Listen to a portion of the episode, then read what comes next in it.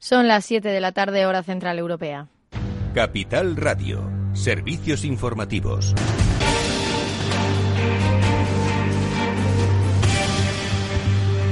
Muy buenas tardes. Entre las noticias económicas del día, pues les contamos que el Gobierno ha aceptado retomar la mesa de Cataluña este mes para atraer a Esquerra Republicana a sus presupuestos. Después de reunirse con el presidente del Gobierno esta mañana, Esquerra Republicana ha dejado claro que ve necesario retomar la mesa de diálogo sobre el secesionismo en Cataluña este mismo mes, como paso previo a la negociación de los nuevos presupuestos. El Gobierno, por su parte, se ha mostrado dispuesto a retomar este marco de negociación en los próximos días.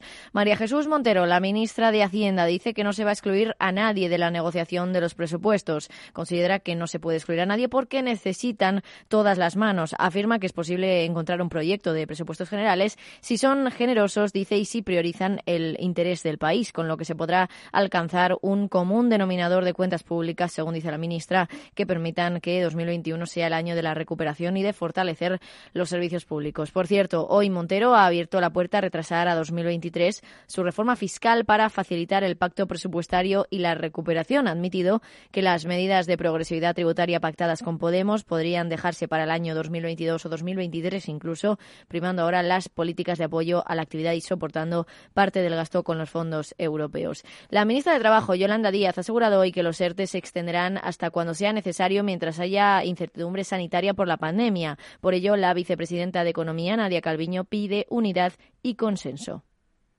pues déjenme darles el total porque lo cierto es que se han movilizado ya prácticamente esos 100.000 millones de euros en créditos. La parte movilizada de avales es un poco inferior, setenta y tantos mil millones, pero ya estamos en esos 100.000 millones de créditos. El ritmo de absorción de los créditos, naturalmente, se ha ido ralentizando y eso es buena noticia también, no para el negocio financiero, pero evidentemente eso quiere decir que las empresas ya están teniendo ingresos. Hoy, por cierto, se ha juntado la élite empresarial española en un evento organizado por Cámaras de España. Su presidente, José Luis Bonet, ha pedido tener unos presupuestos cuanto antes. Contar cuanto antes con unos presupuestos generales del Estado que respondan a las nuevas necesidades de las familias y las empresas es igualmente importante, no solo desde el punto de vista económico, sino también como demostración de estabilidad institucional que refuerce nuestra credibilidad hacia el exterior. Un sector empresarial que ha insistido en la necesidad de un pacto y de un consenso entre todos para que la economía se recupere cuanto antes. Es el mensaje en el que ha insistido el presidente de Indra, Fernando Abril Martorell, quien también ha pedido un plan de reindustrialización adoptar medidas para mejorar la productividad y la competitividad y todo esto pasa por una apuesta muy decidida por el I+D y la tecnología. Y en concreto, creo que tenemos una oportunidad. Tenemos que apostar por impulsar la reindustrialización de España. Yo creo que la tecnología nos da una oportunidad de hacer un reset industrial, de partir un poquito desde cero. Y a ello se le añade la digitalización, según José María Álvarez Payete, presidente de Telefónica. Ha surgido un nuevo factor de productividad que son los datos, pero nadie puede pretender que los datos sean eh, gratis. Los datos son propiedad de las personas. Los datos son tan míos como mi dignidad o mi derecho a un trabajo digno o una vivienda digna. Y en estos momentos se están expropiando datos sin contrapartida o sin nueva contrapartida clara. Es necesario una constitución digital. Y en Europa, Angela Merkel insiste en disponer el dinero de reconstrucción de la Unión Europea el 1 de enero. También les contamos que la Unión espera tener en noviembre ya la primera vacuna contra el coronavirus. Sería la de AstraZeneca, la que está haciendo también con la Universidad de Oxford. Y la idea es que el tratamiento se reparta entre los Estados miembros en proporción a su población. Esa es toda la información del día y vamos a ver qué están haciendo los mercados financieros. Claves del mercado. Bueno, un mercado que en Europa, en el caso europeo, ya está cerrado. El IBEX 35 cerró con una subida muy bajita del 0,13%, 7.006 puntos, ahí al filo de la barrera de los 7.000 puntos. Y mientras tanto, pues lo que sí que está abierto es Wall Street. Ahí vemos una sangría en los índices, el SP500 cayendo un 3,3%, ya 3.459 puntos. En el caso del Dow Jones, la caída es de un 2,57%, 28.354, después de que el presidente de Estados Unidos hoy celebrará que ese índice había superado ya la barrera de los 29.000 puntos. Ahora se queda a los 700 puntos de esos 29.000. El Nasdaq 100 cae un 5%, 11.777 puntos.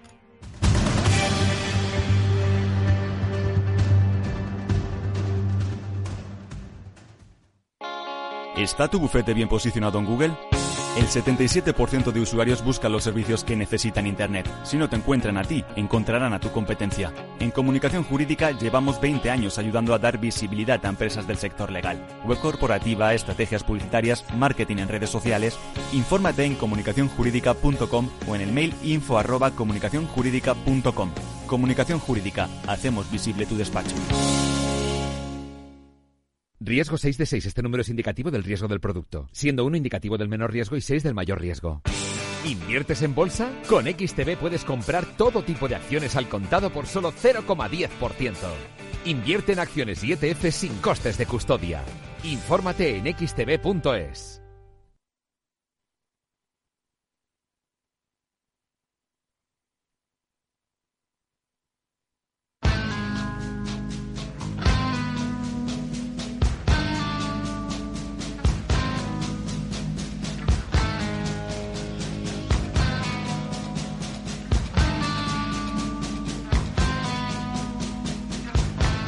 Después del trabajo, After Work, con Eduardo Castillo, Capital Radio.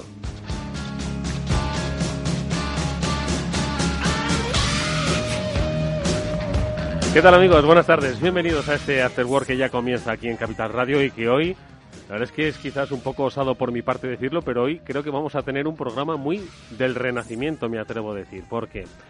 Pues porque vamos a empezar a hablar de pues una figura, yo diría que hasta renacentista. No porque la editorial que publica su trabajo se llame Renacimiento, sino porque su perfil, y luego explicaré por qué, le ha llevado a decir a alguno de los amigos, eh, por los que tenemos un gran respeto intelectual, dice, oye, este escritor es un hombre del Renacimiento.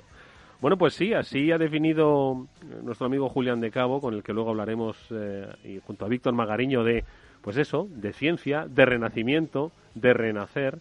Así es como ha definido a Joaquín Campos, que será nuestro primer invitado. Él es escritor eh, y vamos a hablar de su obra y de su última obra, Poeta en Pekín. En verso y en prosa, eh, este maestro de la alta cocina escribe, o este escritor cocina.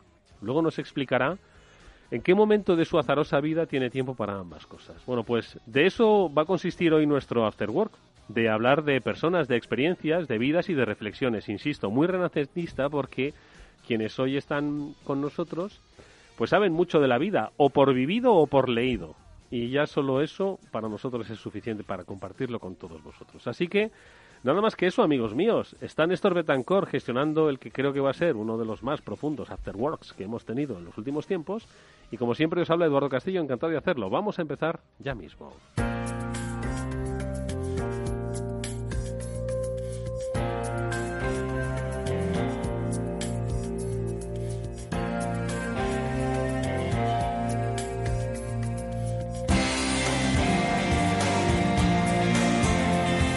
Bueno, pues nuestro invitado hoy es Joaquín Campos, que es em, escritor, iba a decir malagueño, pero yo creo que perdió su identidad o su nacionalidad en el momento en el que empezó a viajar por el mundo, principalmente por Asia, aunque hoy se ubica en África. Ahora explicaremos por qué. Hoy Joaquín Campos es nuestro invitado para hablar de Poeta en Pekín. Él es escritor en prosa y en verso, y no sé si con esto se cierra un ciclo de Asia. Lo digo porque uno de sus primeros trabajos también tenía que ver con su experiencia y su vivencia en China. Faltan moscas para tanta mierda. Lo publicó la editorial Renacimiento en 2014 y sobre... Eh, entiendo que China eh, quiso hablar entonces y entiendo que sobre China quiere hablar en este poeta en Pekín. Joaquín Campos, digo que es hombre del Renacimiento, así lo ha definido Julián de Cabo, porque él, aparte de escribir, eh, cocina y lidera cocinas actualmente, y hasta allí nos vamos a ir para hablar con él trabaja en uno de los mejores hoteles de Cabo Verde em, como jefe de cocina. Eh, hoy es nuestro invitado, Joaquín. ¿Qué tal? Muy buenas tardes. Hola, buenas tardes. Encantado de saludarte y de que estés con nosotros. Eh, eh, con tres horas de diferencia horaria que ahora mismo nos separan aquí en Madrid desde Cabo Verde. debe ser una maravilla, pero es que África como muchos se encargan de decir, África no es un país, África es un continente y Cabo Verde es una, es una célula dentro de ese continente. ¿Por qué Cabo Verde después de tanta Asia, Joaquín? Eh, bueno, ¿por qué Cabo Verde? Pues eh, por el trabajo.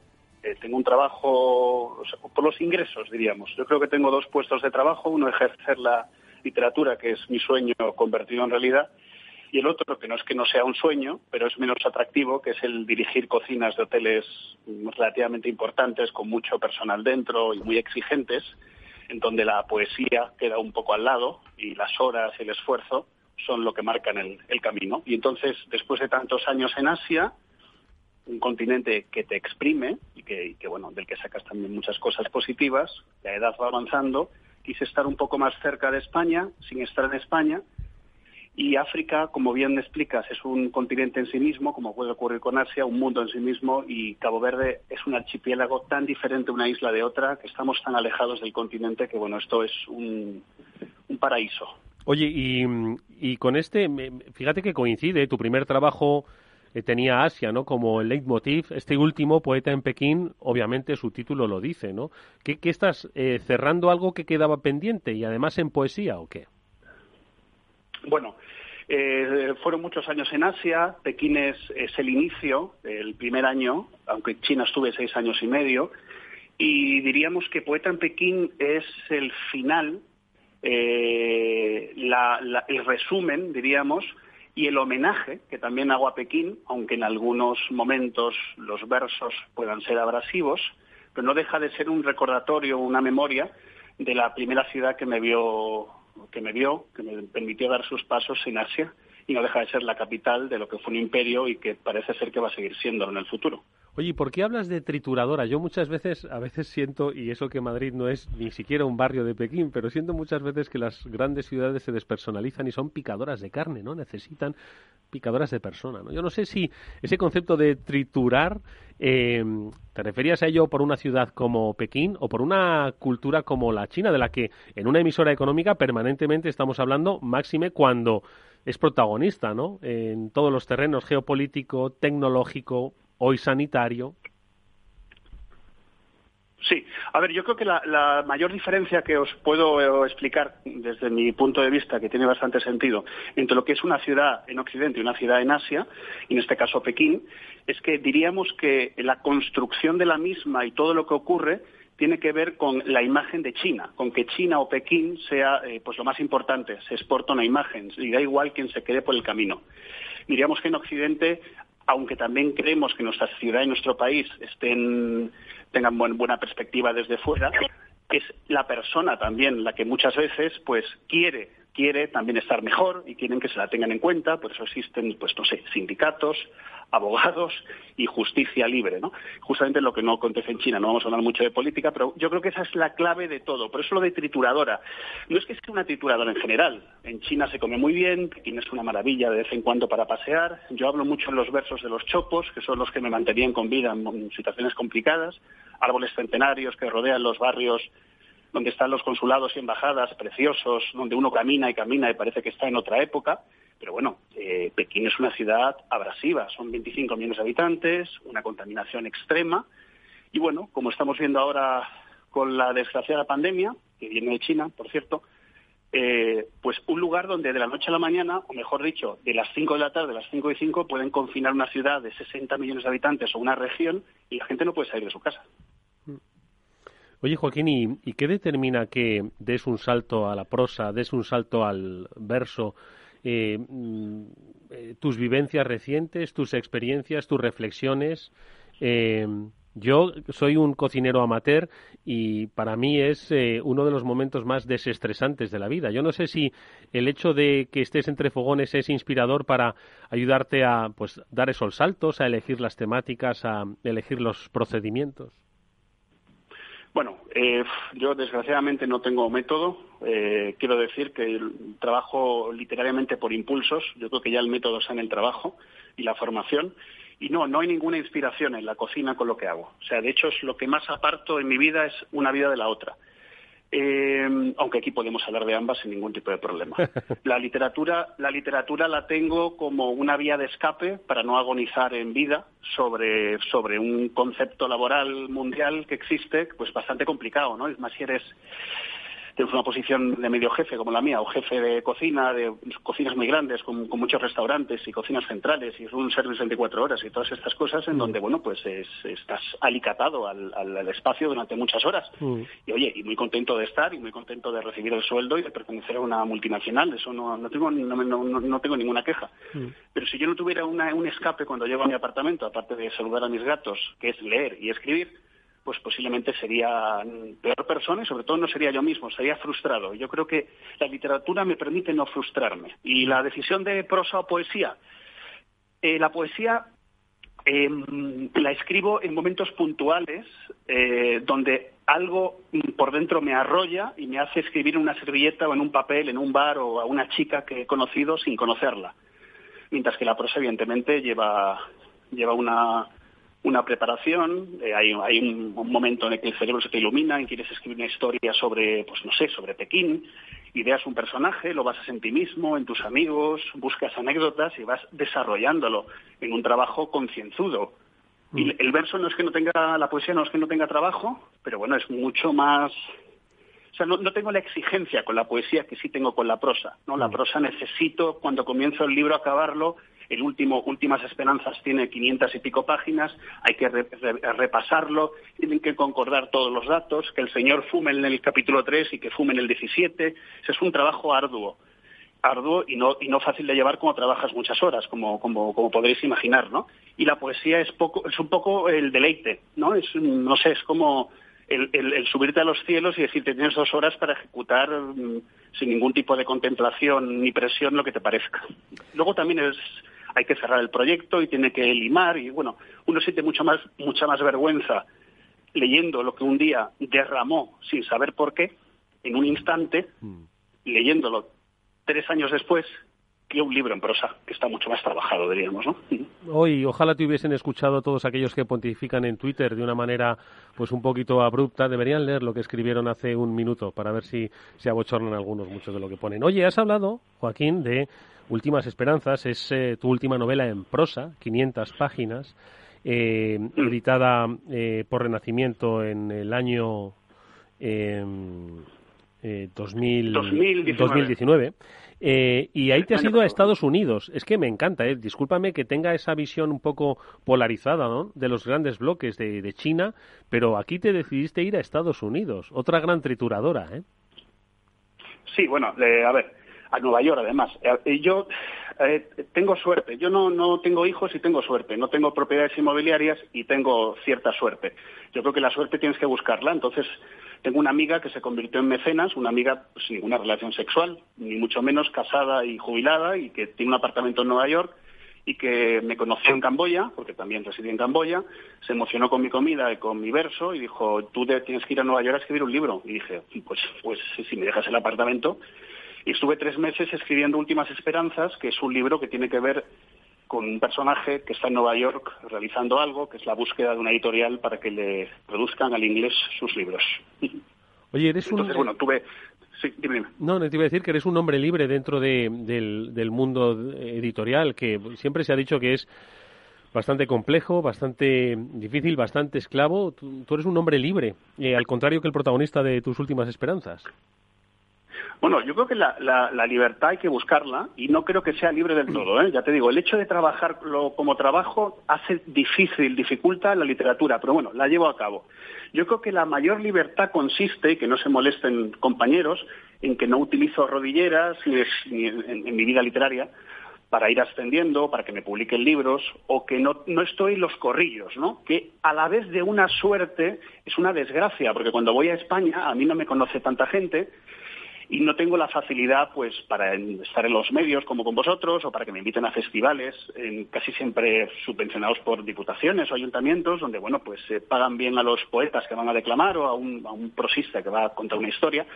Pues el hecho de estar tan lejos tantos años pues me hace eh, ser libre sin quererlo. Sí, sin quererlo aunque aunque aunque me encanta ¿eh? también me encantaría ganar un millón de euros eh, no sé eh, eh, eh, dando charlas en universidades, simposios, pero va a ser complicado. Joaquín, en tu trabajo, yo no sé si te llegaste a aproximar, bueno, no sé si llamarlo así, mm, ¿te aproximaste a lo que podría ser la crónica negra periodística con uno de los trabajos que, por otro lado, He leído en alguna entrevista que has dicho que no volverías a escribir un libro semejante. Eh, la verdad sobre el caso Segarra, un episodio eh, eh, cruento que tuvo lugar en Camboya y que te llevó a pues a tener pues un contacto directo ¿no? con esa crónica negra periodística. ¿Cómo lo recuerdas entonces? ¿Te aproximarías de nuevo a ella? No, para nada. No, no. Es un tema que tengo cerrado. Ocurrió en Tailandia, yo residía en Camboya y bueno, yo lo que, ah, lo que suelo hacer es no arrepentirme de los hijos en forma de libros que tengo, pero bueno, diríamos que este es el que menos eh, herencia va a recibir. Y es el que no promociono cuando voy a los lugares y no tengo tampoco relación con la lo publico.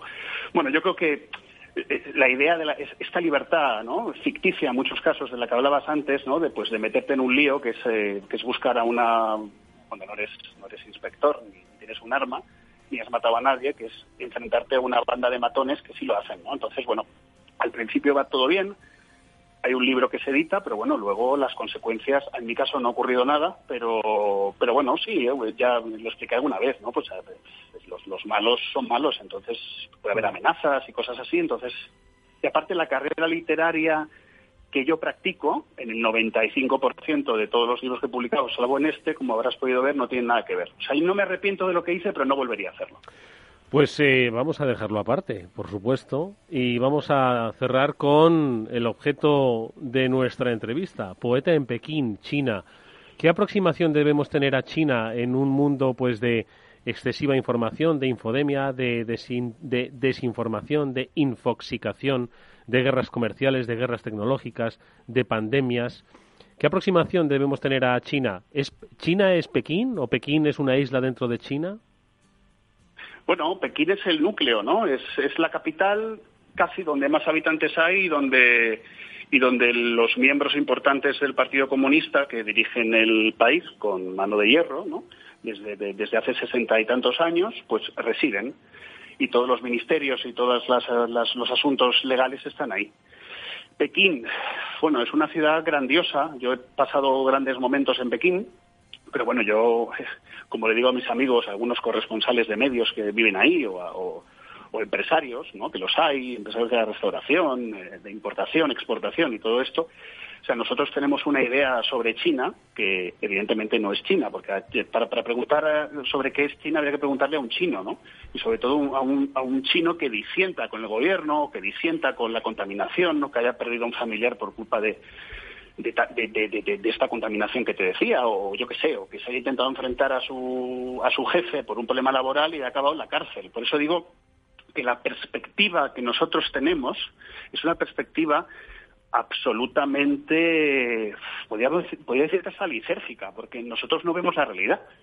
Vemos una parte de ella, tenemos novias o hemos tenido, o, mujeres o, amigos, y, o, otros empresarios o trabajadores que son locales, pero yo creo que la explicación verdadera sobre China, yo doy lo que yo sentí allí, esos poemas que te digo, el primer libro Falta de moscas para tanta mierda, que son todos reales lo que ocurre, pero la verdadera China te la, tendría que contar un chino. Y ahí podríamos entrar en otro debate. Es muy difícil que un chino te cuente la verdadera China, pero bueno, la verdadera China no es solamente los números que el Banco Mundial eh, eh, va, va, va, va, soltando cada X tiempo sobre el crecimiento trimestral y todas estas historias que vosotros sabéis bien, ¿no? O sea, yo creo que China, como decía antes, es una trituradora absoluta a la hora de acometer su, su llegada al poder. Bueno, pero China también eh, eh, es eh, lo que cuenta Joaquín Campos en su libro de poesía, Poeta en Pekín.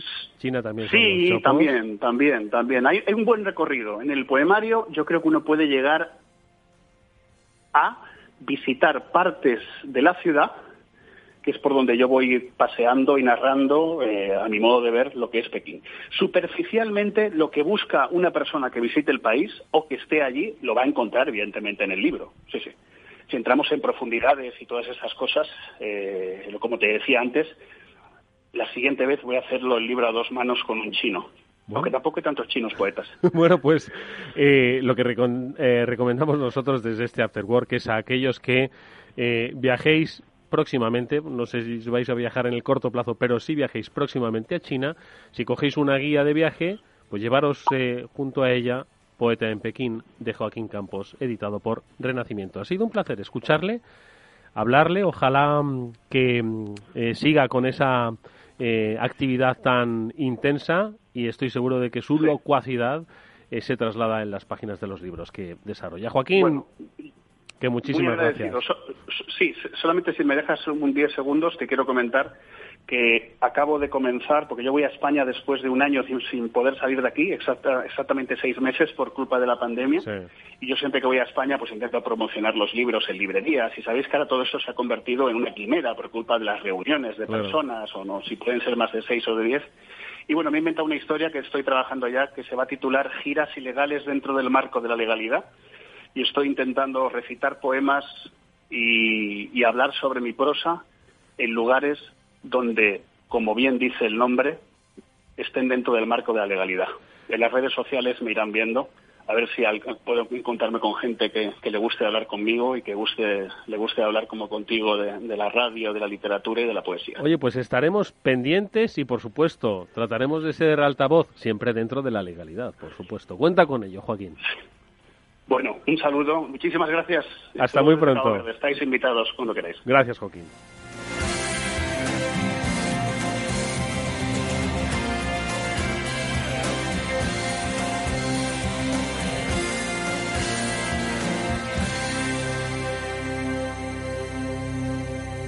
After Work con Eduardo Castillo. Si quieres entender mejor todo lo que rodea a nuestro sector alimentario, tienes una cita en La Trilla. Un gran equipo de especialistas te acercará a la actualidad económica y política desde el campo hasta la mesa. Conocerás sus principales innovaciones sin olvidar las producciones más tradicionales. Los sábados de 8 a 9 de la mañana con Juan Quintana, La Trilla de Capital Radio.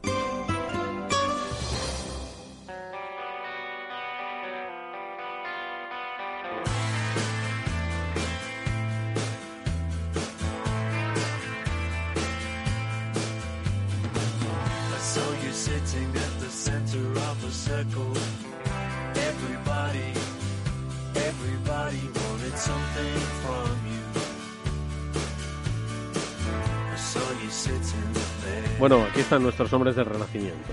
Julián de Cabo y Víctor Magariño. Víctor se ríe y dice, ¿pero por qué dice eso?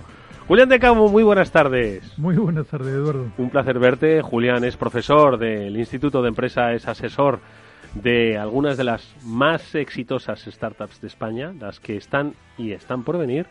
Y es nuestro amigo. Es un placer verte por fin ya, después de tanto, tanto confinamiento que hemos tenido todos, que podamos reunirnos en este estudio de Capital Radio. ¿eh?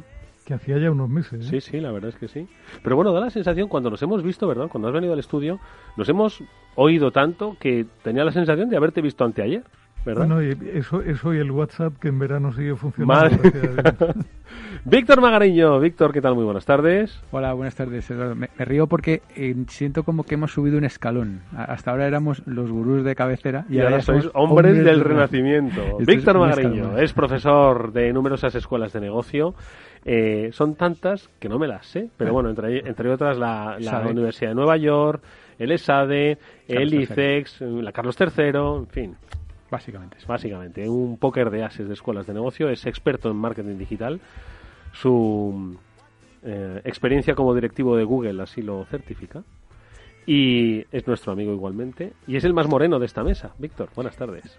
Hola, sí, bueno, eh, hemos, he podido tener una pausa un poquito más larga que otros años. Eh, me he ido casi a las cuatro semanas medio trabajo, medio tal. Entonces, claro, me ha dado un poquito más el sol, a pesar de que yo también llevo gorra como tú y protección 50, pero a mí el sol me agarra enseguida. Bueno, oye, ¿qué tal? ¿Cómo habéis em, llevado el verano? Dejamos una ciudad pues que estaba rara, ¿verdad? Hemos vuelto a otra ciudad que sigue estando rara y a un mundo que está absolutamente indefinible. O sea, yo eh, no soy capaz de decir qué es lo que está pasando en el mundo ahora mismo.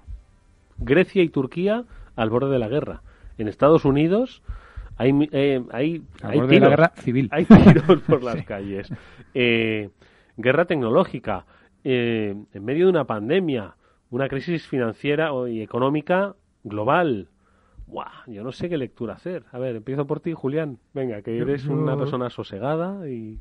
Pues mira, Eduardo, yo debo, debo confesar que en mi absoluta irresponsabilidad me he pasado cuatro semanas navegando tranquilamente, relajado, olvidado de, de todo y bueno, sí, más o menos he seguido lo que, lo que pasaba en el día a día, pero he procurado mirarlo como si fuera un circo con los enanitos dando saltos, porque o sea, hoy, hoy se diría con las personas de capacidades diferentes dando saltos o algo así, y, y relajarme, porque realmente si te pones a, a seguir la actualidad a fondo, no hay modo, no hay modo de descansar, ¿no? Pero tú te acuerdas cuando en un circo de repente el león se escapaba y saltaba las gradas, o en una corrida de toros de repente el toro saltaba y empezaba a dar empitonazos ahí. A ver si nos va a pasar esto. ya estamos en un mundo donde los circos ya no hay bichos, para empezar. Eh, para seguir, los circos parece que de estas se acaban, porque el Circo del Sol que lo, había reinventado está quebrado o quebrando. Los circos y las atracciones. Yo, la verdad es que es una de las cosas que más me ha dolido eh, este verano. Pues hay muchos negocios, por supuesto, vinculados ¿no? al, a la época estival, como son pues, los de hostelería principalmente, pero las ferias, los, eh, las orquestas, los cacharros, los eh, todo eso se ha ido a pique. Gente, familias que viven de eso, de ir de una feria a otra. Y, mm. eso yo lo estaba viendo y, en fin, en fin. Yo creo que está todo muy, muy raruno. Que es raruno, ¿verdad? Está el, el, verbo que utilizamos mucho también en, en nuestros grupos pero mm, al final hay que intentar buscar una alguna certeza, ¿no? Eh, porque eh, no, todo se mueve, pero entonces eh, intentando buscar certezas, yo lo, hemos comentado ya alguna vez, ¿no? O sea, sobre todo ver una transferencia masiva de riqueza de, de, unos sectores, de unas industrias a otras. dentro de que, de que todo está deprimido, pero, pero claro, no, hay gente que le está yendo muy bien. Eh, eh, pasamos más tiempo en casa, todo lo que tenga que ver con la casa. Eh, yo no voy mucho a, Ikea, pero otro día estaba mi mujer y me dijo, está hiper mega petado. Ikea le tiene que estar yendo bien. Eh, fabricantes, Leroy Merlin, ahí sí que voy más hiper petado. Eh, fabricantes de, de, lo hablamos, de piscinas, fabricantes de bicicletas, fabricantes de juegos de mesa, fabricantes de, yo qué sé, todo esto. Y luego el turismo, desde luego, es un auténtico desastre, porque claro, aquí venían 80 millones de personas que gastaban 80 y tantos mil millones de dólares, pero cuidado, que mm, ayer leía paradores, por ejemplo. ¿Cómo pensáis que le está yendo a paradores? No le está yendo mal. No, mal. Eh, ¿Cómo le está yendo al turismo interior? Bastante bien. Norte de España, Asturias, tal. Entonces, mm, yo lo que veo, esto es una certeza, una transferencia masiva de, de, riqueza de unas a otras. Sí que es verdad que yo también creo que lo peor está por venir. Porque, mira, ayer estaba en el edificio aquí al lado, en los amigos de Mutua Activos y tal, me hicieron una presentación. Bueno, para a llorar. O sea, para a llorar. O sea, el tema de la bolsa y tal, eso ya lo tocáis aquí bastante. Pero es como, como una distopía gigantesca entre la bolsa y, y la economía real. O sea, esto tiene pinta de que va a haber una burbuja, pero de tamaño descomunal. Mm. Su recomendación es compra dólares y compra bonos de Estado americano. Ese es el sumario de, todo. Pero, em, y luego la otra certeza, que esa es indudable, es que los ricos más ricos del mundo son el doble de ricos. ahí tienes a Jeff Bezos, ahí tienes a eh, Elon Musk, que se acaba de convertir en el tercer hombre más rico del mundo. Eh, eso es una certeza indudable. Eh, Apple en, cuatro meses ha ganado un trillón de, de los americanos entonces, eh, los ricos son más ricos y si ya antes había que meterle mano a todo esto, yo creo que quizá hay que meterle mano. Volvemos a, nuestro tema de mm. cabecera, GAFA, etcétera, etcétera. Julián, tú que mm, lo decíamos al principio, ¿eh? asesoras empresas y las asesoras con cierta razón eh, y cierta razonabilidad, es decir, negocios que pueden tener éxito, donde se pueden asumir determinados riesgos, donde también se debe ser conservador y donde se deben tener pues unas expectativas optimistas pero no ilusorias, ¿no? Entonces, eh, cuando de repente ves lo que nos está contando Víctor, lo de Apple que gana trillones, lo de Tesla que, joder, un Tesla, ver un Tesla cuesta más que, en fin, que ver a, es decir... Pero Tesla vale más que toda la industria del coche junta. Claro, eso me lo, me lo comentaba el otro día Javier López Bernardo. Entonces, eh, ¿tú qué piensas? Pues mira, yo, yo pienso que, que, vivimos en un mundo de sin razón en todos los ámbitos, no solamente en el ámbito económico, sino en el ámbito personal, que hemos perdido el norte hace muchísimo tiempo y que además nadie sabe dónde va el invento en realidad, ¿no? Y, y por ponerte, o sea, sabes que a mí a veces me gusta mirar alguna cifra muy, muy macro y ese verano me he tropezado con un estudio que apareció en la revista The Lancet, donde se presentaba, era, era un estudio sobre evolución de la población mundial que contrapone con el estudio clásico que teníamos de Naciones Unidas, donde se estimaba que para final de siglo, para final de allá por el 2100, seríamos 10.000, bueno, serán, porque espero, espero no estar aquí para verlo, porque estaría hecho una pena si llego ahí, seríamos en total como 10,9 billones americanos de personas en el mundo. Bueno, pues el, estudio de The Lancet, examinando parámetros como la fertilidad, evolución de algunas cosas y tal, estima que realmente el pico en cuanto a población se va a alcanzar hacia el año 2064, pero que hacia final de siglo van a ser solamente 8.8 millones de personas, de las cuales una cuarta parte va a tener 65 años o más, y estamos hablando a nivel global, ya no estamos hablando solo de la envejecida España, que lo de España ya es de tripi, cuando uno mira la foto de España para, para el año 2100, pues esto lo habrá comprado alguien y habrán reconvertido las iglesias en discotecas masivas, o no se sabe muy bien qué, ¿no? Y, y es que hay, hay cambios tan salvajes, ahora que, hemos entrevistado a una persona que, que había pasado parte de su vida profesional en China, como que China, que hoy es la líder en población mundial con cerca de 1.5 billones americanos de personas, al llegar 2100 va a tener menos de la mitad de población que tiene hoy. y va a ser el tercer país poblado en el mundo porque por delante de él va a estar Nigeria, va a estar la India. ¿La India? La India, que aún así habrá perdido algo de población con relación al año 2017, pero también Nigeria, que se planta en casi 800 millones de seres humanos, con una densidad de población además absolutamente delirante de 856 personas por kilómetro cuadrado. Para que te hagas una idea, la siguiente, la siguiente en densidad para esa época será la India con 331 personas por kilómetro cuadrado. Es decir, uno mira esto y dice, aquí van a pasar cosas, o sea, tienen que pasar cosas por narices, nos pongamos como nos pongamos. De hecho, es interesante eso que dices. Sí. Yo tenía algunas cosas de la India. En la India están pasando cosas. Los grandes están empezando a posicionarse.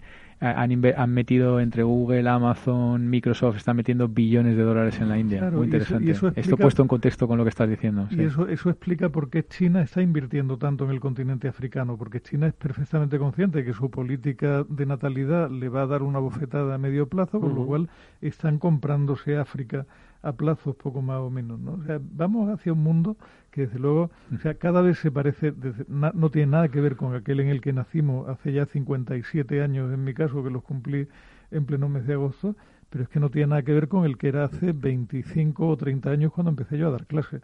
O sea, las seguridades que teníamos hace 30 años no se tienen hoy en ningún campo, en ningún terreno.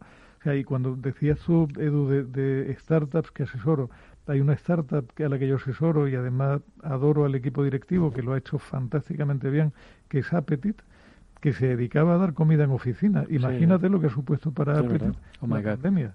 O sea, ¿cómo gestionas en un entorno donde de pronto, y de pronto es en el plazo de 15 días, porque no fue más, te cae la facturación del orden de un 75%? No es que te caiga un 25, que era cuando se te organizaba un drama hace 20 años, no, es que te cae un 75. Dice, bueno, pues que alguien me explique cuál es el escenario y qué diablo va a pasar aquí, porque desde luego, con una densidad de población como la de Nigeria, yo no sé, qué, o sea, allí, cómo se difunde una pandemia como salga una en, Nigeria. Eso puede ser dramático, ¿no? Es decir, e, es un mundo tan absolutamente diferente, Eduardo, que yo casi que me alegro de ir cumpliendo años y estar más cerca del final de mi vida. No corras, hombre, no corras. Madre mía. Víctor. Bueno, eh, eh, muy de acuerdo, ¿no? A mí las tendencias macro de población me, me, apasionan, ¿no? Y, doy las gracias a Julián de traer este estudio, ¿no? Porque también es, es food for thought, ¿no? Es comida para, para luego clases y demás. Comentábamos esto, ¿no? Que en, en, la India en la India están pasando cosas. Eh, y, y, claro, a, su vez, eh, India está reaccionando también contra China, porque acaba de prohibir 120 aplicaciones de chinas bajo la acusación de que están colectando datos no tal. Entonces, eh, atentos a la India, ¿vale? Ya no es, no, ya lleva algún año, porque ya el tema del click card y todo esto eh, llevan invirtiendo Google, pero ahora están con todo el tema de la telefonía móvil y están metiendo billions de dólares. ¿Qué están haciendo en India? Pues están comprando participaciones en Reliance Jio, que es una de las compañías móviles, en Vodafone India y en alguna otra que no recuerda el nombre, pero pumping dinero, o sea, metiendo dinero eh, en, gran, en grandes cantidades. Y claro, los indios están relacionando con China. Eh, muy interesante también, eh, bueno, pues la guerra está con Huawei. es curioso, es curioso que al final, al final las, las grandes compañías o son estadounidenses o son chinas, ni europeas ni indias. Ni se las espera, ¿no? ¿no? Entonces... de 20 años, Eduardo. ¿Creéis que va a haber un gran gigante indio? Pero si es que va a ser el país más, o sea, va, a ser el país más poblado del mundo a final de siglo, el que menos población pierde relativamente con relación a los líderes hoy día. O sea, es que mm, va a ser y además con una característica muy curiosa que es que ellos hablan inglés por defecto. Una gran parte de la población india mm. habla inglés, que es la lengua franca del imperio hoy día, con lo cual son bastante adaptables. no, todos, hay, pero sí, pero y, y un inglés muy particular, pero pero, pero, pero si te fijas, yo ahora mismo no sé cómo está el tema, pero hace muy poquitos años yo solía comentar en clase que el, top 10 ejecutivos de Google, eh, la mitad son hindúes. Y el, y el top, o sea, ahí tienes eh, Satya Nadella, tienes Sundar Pichai, o sea, ahí lo tienes, ya, o sea, eso es un país que tiene un output de ingenieros per cápita eh, brutal y claro, de grandes números, pues al final llegan a las, a las posiciones top. O sea, yo creo que ahora mismo si miras el número de ejecutivos top 10 de las top 5 o 6 del mundo, pues igual un tercio o más son, son de origen hindú, ¿sabes? Y gente además con una filosofía de vida radicalmente diferente a la occidental, pero también radicalmente diferente a la china. La china no se puede ni ver, de hecho. Yo, yo tengo amigos de uno y de otro y no se puede ni ver. Porque, porque una rivalidad brutal. Es una simplificación absoluta, pero el chino siempre fue terriblemente materialista y el hindú, por el contrario, es como muy espiritual, ¿no?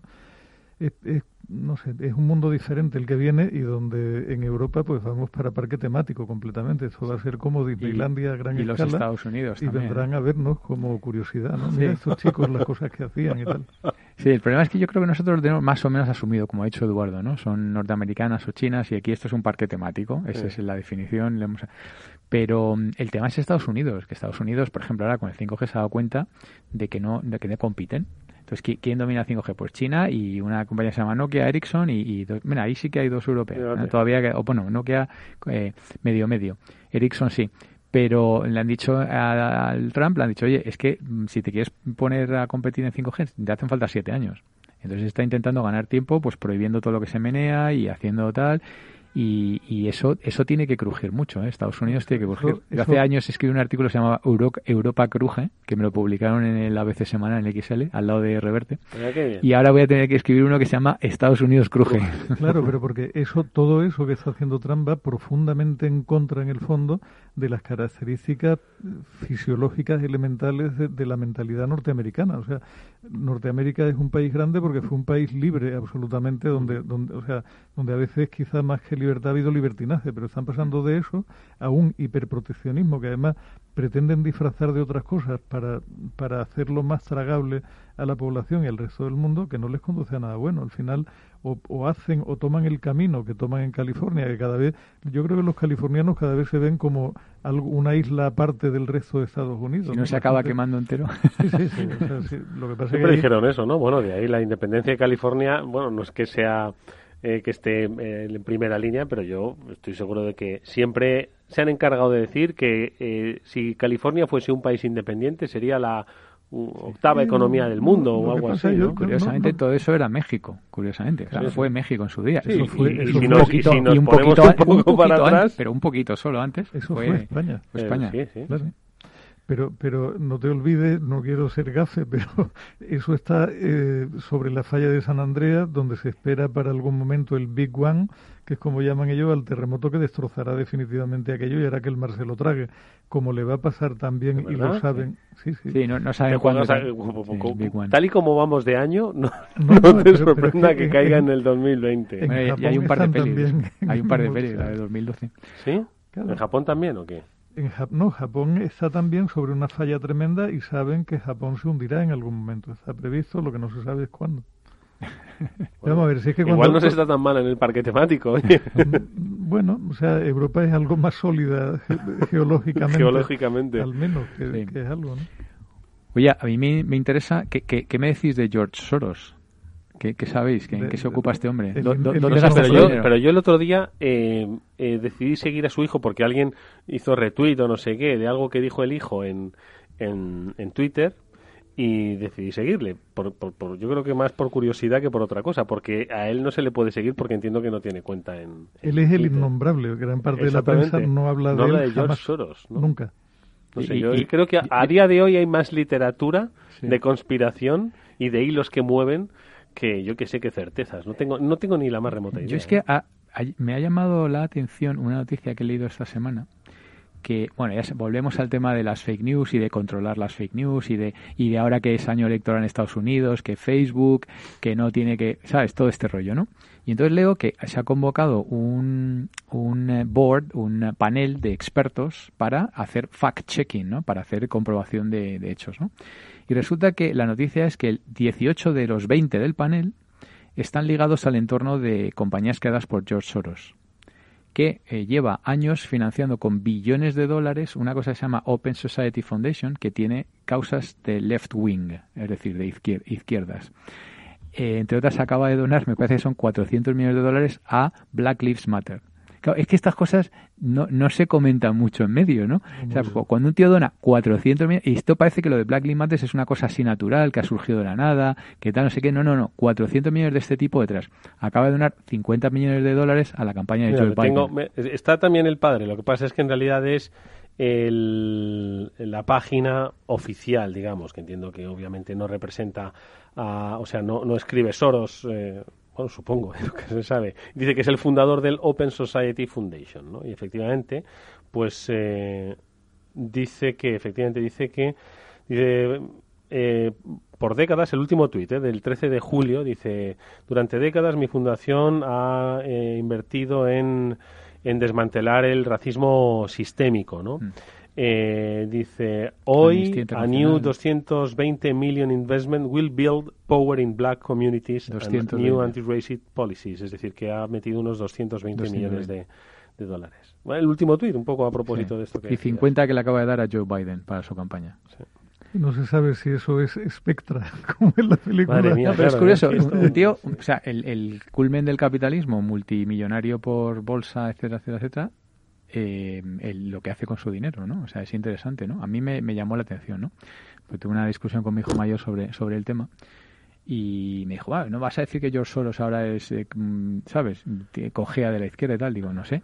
Cuando uno se gasta billones en causas de izquierda, ¿de qué cojeas? no sé. Bueno, a, lo mejor se los gasta para tapar lo que realmente hace, ¿no? Ese tipo de, de gente con tantos tentáculos y tanta salida, probablemente se sabe de ellos lo que ellos quieren que se sepa de ellos, ¿no? O sea, tú piensas que mucho más importante que Soros de aquí a Pekín es la familia Rothschild y de los Rothschild no se sabe nada desde hace 150 años. ¿no? Exacto. Y la, fortuna de los Rothschild le da para comprar a Soros 30 veces. Cierto, hoy he leído un tweet de esto, además. Madre mía. No podemos meternos en Wikipedia. Es que yo tengo un contacto que, que, está todo el día en, en, en, WhatsApp, todo el día enviando cosas, digo, de manera masiva y no hace nada más que hablar de los Rothschild, hablar de Soros y hablar de, del, nuevo orden mundial, ¿no? Esa, esa palabra, ¿no? Nuevo orden mundial. No sé, o sea, a ver, Eduardo. Está un poco jamaete, ¿eh? Mi contacto. ¿eh? Traduce jamaete, traduce. Está un poco lo vuelo. Ah, vale. Claro, eh, ya solo por el ritmo de envíos de WhatsApp ya no, pero no, o sea, algo, algo no va bien. Más allá de la teoría de la conspiración, Eduardo, que yo tengo también algún amigo que, que degenera progresivamente y manda unas cosas increíbles, está claro que una familia que acumula tantísimo poder como la familia Rothschild tiene una gran influencia en el devenir de la historia en los últimos 150 años y sin embargo nunca se les ha visto la cara por ningún sitio, ¿no? Es, muy diferente, o sea, yo creo que quizás la última gran familia de la que sí fue pública la actividad y todo el mundo sabía qué hacía y tal, probablemente fueran, fueran los Medici en Florencia y a partir de ahí los banqueros han tenido un perfil infinitamente más bajo. Oye, y un poco a propósito de lo que decía Víctor y de lo que dices tú ahora mismo, Jeff Bezos, Elon Musk, que tienen miles de miles de millones eh, de dólares y son gente pues muy muy muy poderosa. No les no no no parece que les atraiga esto del, del control de, la humanidad. Ellos van un poco más al mundo empresa o lo están haciendo y no nos damos cuenta. Pero a mí lo, a mí lo más preocupante ahí quizá me resulta Eduardo el, el que a diferencia de los Medici, por ejemplo, que fueron la familia que, que de alguna forma sirvió de, detonante del Renacimiento, son gente sin ninguna aparente preocupación filosófica, artística, moral. O sea, no, no tienen, no hay un programa más allá del vamos a hacernos muy, muy, muy, muy, muy ricos. bueno, a ver, Jeff Bezos, la, la, eso lo hemos comentado, la misión de Amazon es básicamente traducido al español cañizo o castizo, eh, ser la ventanilla única del mundo. Es decir, que el lugar donde acude todo el mundo a satisfacer cualquier necesidad ah, pero de compra. Un poco lo que dice Julián, o sea, la creación de un, de un de pues una humanidad cultural, ¿no? Claro, o sea, es que, es que Medici, aparte, Lorenzo el Magnífico, aparte de ganar muchísima pasta moviendo el dinero de la Iglesia, también tuvo prohijado, prohijado no porque eran de la misma edad, también tenía acogido a Sandro Botticelli, que revolucionó completamente la pintura y él era muy consciente de que eso era así. y creó la Academia de Florencia, de, de donde parte todo el arte occidental durante el resto del... Por, por no irnos a, a Jeff o sea, Google, la misión de Google, ¿sabes también cuál es? Lo hemos repetido muchas veces, organizar la información a nivel mundial y hacerla universalmente accesible. Toda la iniciativa está de los museos, de tal... Claro, pero... En fin, eso sí que tiene algo que ver, ¿no? Pero fíjate en eh, el, perfil... Pero fíjate en el perfil personal, Víctor. O sea, ni, ni Bezos, ni Elon Musk, ni ninguno de estos ha tenido nunca una inquietud intelectual de ningún tipo reconocible. O sea, son gente Que, que, no se moja A ver quién tenía más aviones privados y a ver quién lo tenía más grande. El, orgullo. Eso sí, sí. O sea, pero, y, el programa de los Medici era el devolver el poder al pueblo de Florencia, porque aquello supuestamente era una república, aunque al final acabó siendo completamente manipulada por ello y terminó como una monarquía, pero era, era el cambiar un poco el, el curso que llevaba la historia y arrojar luz sobre un, un, un tiempo más oscuro que fue la Edad Media, ¿no? Tenían Estoy con Julián. Yo creo que a estas grandísimas corporaciones mm, se, se, piensan que su contribución, vamos, igual la desconozco, que la desconozco por supuesto, pero vamos, públicamente no me suena nada más que bueno que contribuyan un poco sí a la, Fundación Bill Gates, el cambio climático, el medio ambiente, pero, pero efectivamente me, me falta que con tanto poder no sean capaces de decir, oye, vamos a, a cambiar yo qué sé, no cambiar, sino vamos a crear, qué sé yo, una base de conocimiento pues en todo el mundo, ¿no? No sé. Pero eso es Google, Eduardo. Google es eso. Pero, pero no, pero en términos de contribuir a un futuro mejor para la humanidad, Víctor. Hombre, en Google ha mejorado bastante todo. Te lleva de un sitio a otro evitando atascos.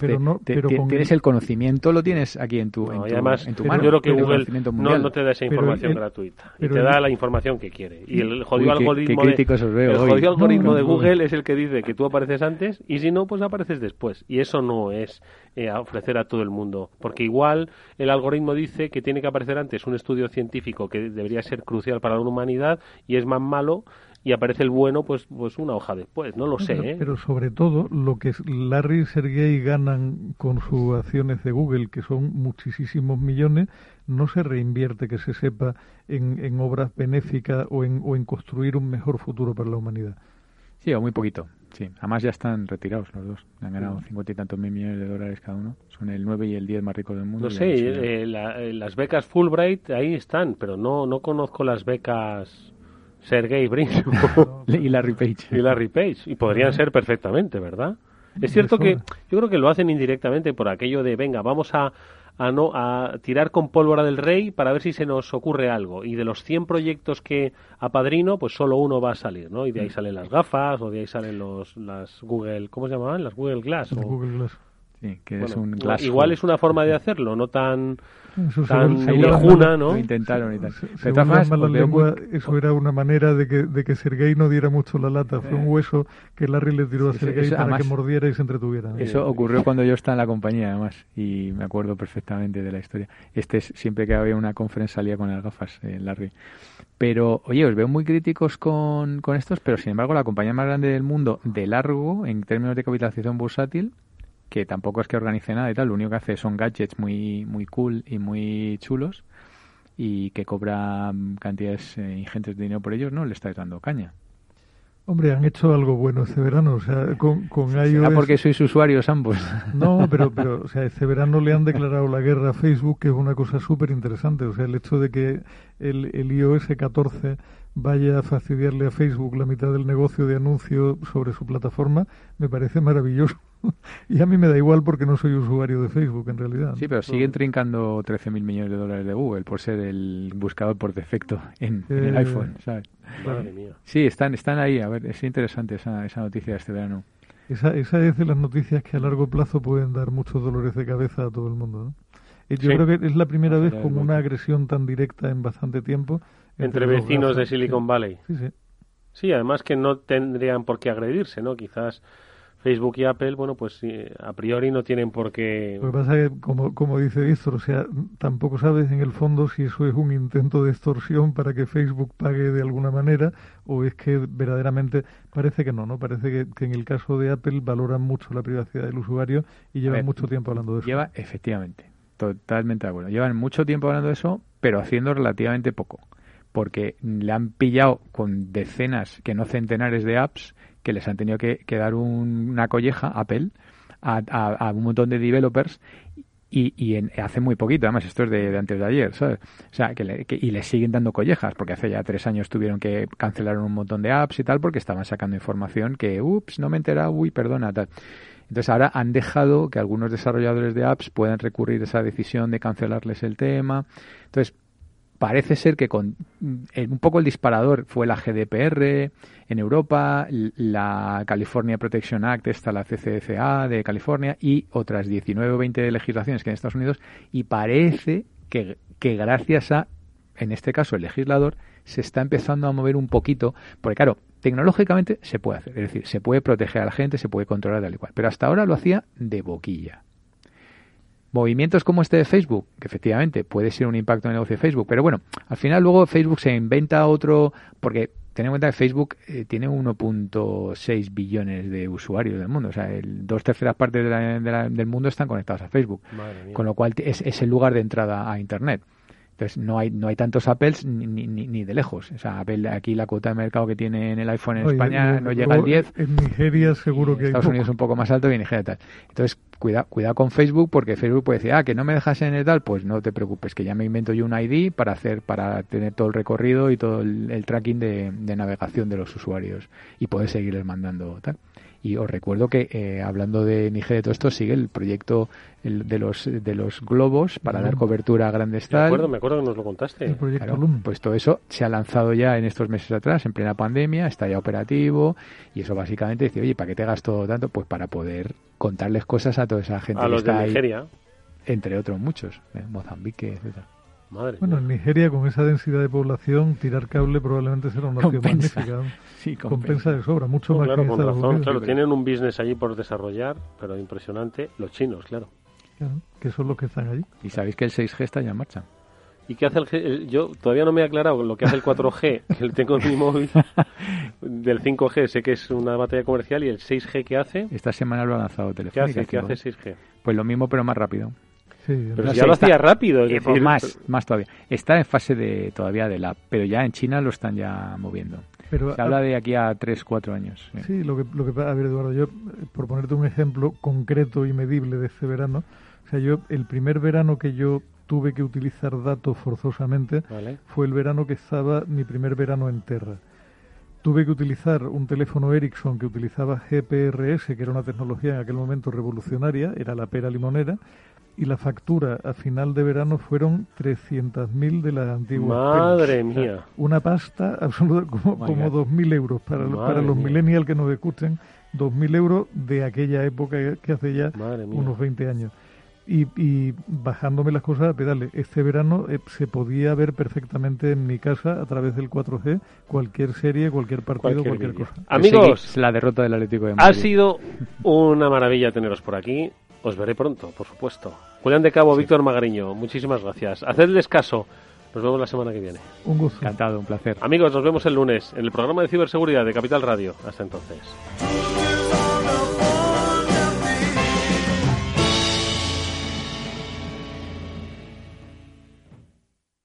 Hola, soy Leopoldo Abadía, autor de La Crisis Ninja, y quiero hablaros de lo normal. Lo normal es que cuando compramos algo sepamos cuánto tenemos que pagar, ¿no? Pues eso mismo debería suceder a la hora de invertir. Por eso me gusta Finanbest, comisiones bajas y claras, sin letra pequeña. Entra en finanbest.com y descubre que lo normal es extraordinario. Lo normal es Finanbest. Tu radio en Madrid 105.7, Capital Radio. Memorízalo en tu coche. Esto te estás perdiendo si no escuchas a Luis Vicente Muñoz en Capital, La Bolsa y la Vida. La economía española eh, sorprende, sorprende siempre para, para, para bien en los momentos más, más difíciles. Este, este es un momento de una extrema complejidad. Eh, yo creo que les diría es, eh, tenemos una economía que es competitiva gracias a las reformas que se hicieron en su momento. Yo creo, estoy convencido que la economía española pues eh, se votará y volverá a generar empleo con intensidad y volveremos a crecer por encima de la media. Luis de Guindos, vicepresidente del Banco Central Europeo. No te confundas. Capital, la bolsa y la vida con Luis Vicente Muñoz, el original. Capital Radio.